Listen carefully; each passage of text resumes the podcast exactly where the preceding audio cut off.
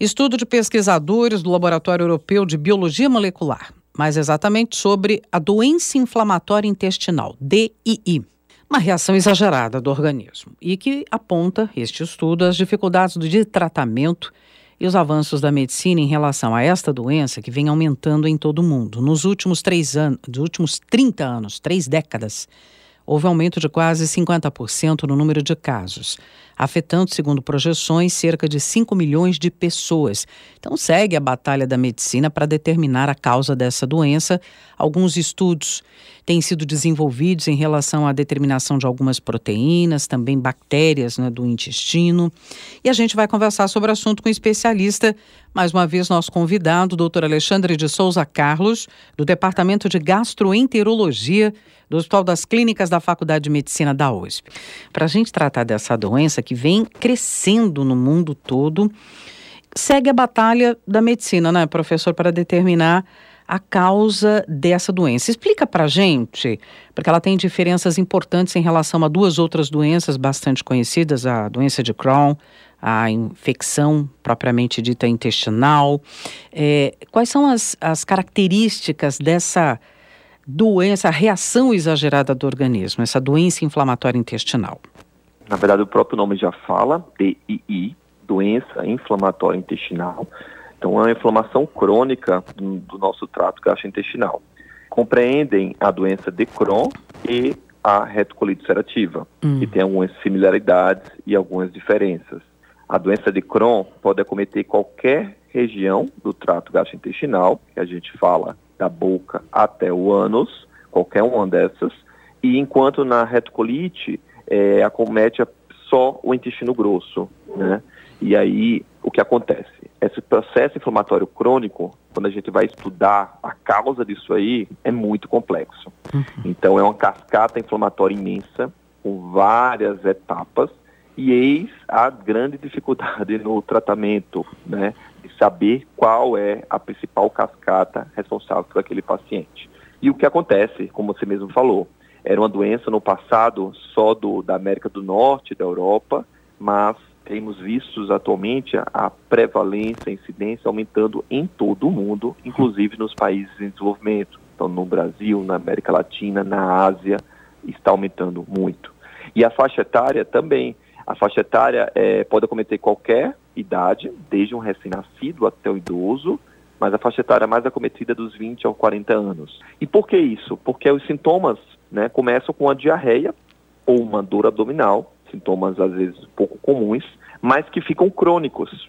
E quando não bem reconhecidos precocemente, isso aí pode levar a algumas complicações, algumas sequelas.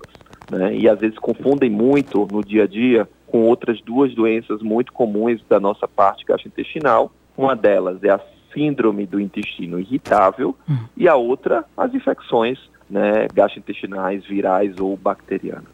E como é que se trata hoje é, esse quadro?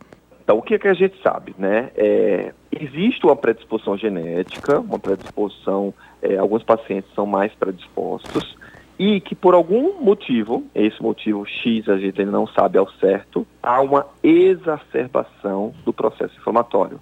Então é como o processo inflamatório nosso começasse a combater o nosso próprio intestino.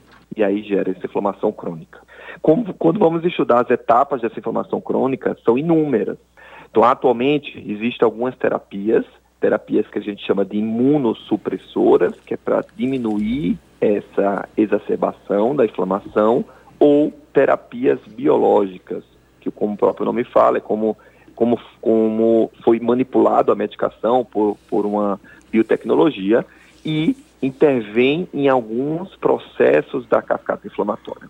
Qual o grande problema? Às vezes hum. a gente intervém em um passo e a cascata ela desvia para um outro passo. Então Nossa. por isso que alguns pacientes não melhoram completamente. Bom, agora o avanço nos tratamentos. Eu, lendo a respeito desse estudo aí de cientistas europeus, quis conversar mais uma vez para entender o seguinte, é, doutor Alexandre, como é que está se buscando alternativas no, em relação ao tratamento? Tem duas proteínas que estão sendo estudadas, tem também a questão do uso de bactérias que ficam, né, que já vivem no nosso intestino para tentar solucionar a doença. Então vamos falar hoje das linhas de tratamento mais avançadas. Por a cascata inflamatória ser bem complexa, multifacetada, então tem se estudado várias etapas. Algumas a gente já utiliza nos dias atuais, que é as terapias é, biológicas é, direcionadas para o anti-TNF, que é uma molécula muito importante em vários processos inflamatórios.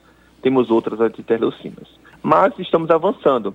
Estamos tentando estudar terapias genéticas, né? Então, se há algumas terapias direcionadas para algum gene que vai predispor a doença inflamatória intestinal. Não pegar o início da cascata inflamatória, mas ali já no meio ou no final. Então, pegar alguns peptídeos, proteínas, mediadores, né, que estão ali no meio do processo inflamatório. Então, já existem terapias direcionadas para esses mediadores. E também um outro alvo, a microbiota intestinal.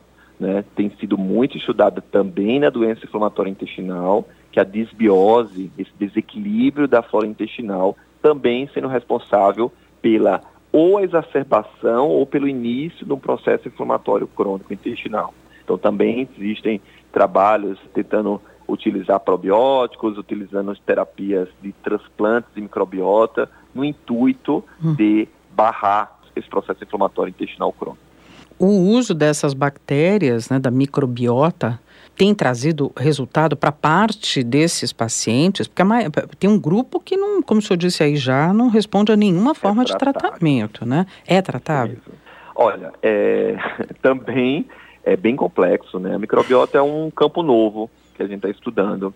A gente sabe que temos trilhões, mais de trilhões de bactérias, vírus, fungos no nosso organismo. E qual o grande X da questão? É sabermos quais bactérias são as responsáveis pelo processo inflamatório na doença inflamatória intestinal. Então isso a gente não sabe ao certo. O que a gente sabe, né, que o ideal é numa pessoa saudável, quanto mais diversificada for a nossa flora intestinal, melhor. Hum. E a gente realmente vê isso nos pacientes com doença inflamatória intestinal, que a diversidade está diminuída. Então tem hum. menos bactérias do que o habitual. Mas quais bactérias seriam as benéficas para aquele contexto da doença inflamatória intestinal, ainda não sabemos ao certo. Então, existem então, alguns trabalhos tentando utilizar probióticos, tentando utilizar é, o transplante fecal, tá? com, algum, com melhora em alguns pacientes, mas com nenhuma resposta em outros pacientes. Já em relação a esse tratamento com proteínas, é um, é um tratamento mais avançado, digamos. O que me preocupa é o seguinte: doença vem avançando para traduzir, né? Esses tratamentos com de ponta são caros, de pouco acesso ainda para a maioria da população. Então, eu fico pensando como é que vai se enfrentar essa doença. E já emendo a questão se tem alguma coisa a ver com o hábito alimentar atual das sociedades, os produtos industrializados. Se o controle disso pode, de alguma maneira, reduzir o número de casos ou a gravidade desses casos. Sim, a gente tem dado cada vez mais importância ao fator ambiental, uhum. né? Porque, como eu falei para você, se existe um fator genético, existe aquela questão do, do sistema imunológico, mas o fator ambiental talvez seja o grande lance, né? De ter aumentado sim, muito sim. a prevalência da doença em todo o mundo, uhum. né? Então, já tem vários trabalhos tentando mostrar como gatilhos, alguns gatilhos alimentares, a questão da poluição, a questão do nosso estilo de vida ocidental, o estresse, tabagismo, o excesso de alguns medicamentos como anti-inflamatórios. Então, todos esses fatores, né, que a gente chama de fatores ambientais. E a dieta, principalmente.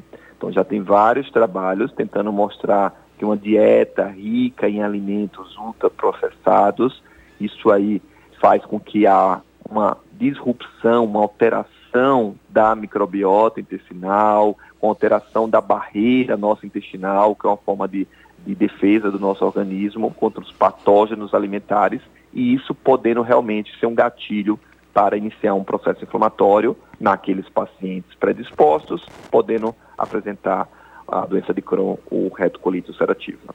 Uhum. Ou seja, muito ainda para a ciência avançar, para buscar tanto a causa quanto o melhor tratamento, né? Para a gente concluir, doutor Alexandre. Sim, sim. Por é. ser multifacetado. Né? Uhum. Então, a gente fala até hoje que o tratamento é, ainda é personalizado. Né? Então, cada paciente a gente precisa avaliá-lo como, como personalizado e cada paciente vai receber um tratamento diferente, assim, um tratamento direcionado para ele. Uhum. Vamos continuar acompanhando, né, os avanços, a batalha aí da medicina para tratar a doença inflamatória intestinal. Doutor Alexandre de Souza Carlos, do Departamento de Gastroenterologia do Hospital das Clínicas, da Faculdade de Medicina da USP, conversando aqui com a gente. Muito obrigada mais uma vez pelos esclarecimentos. Muito obrigado, boa semana.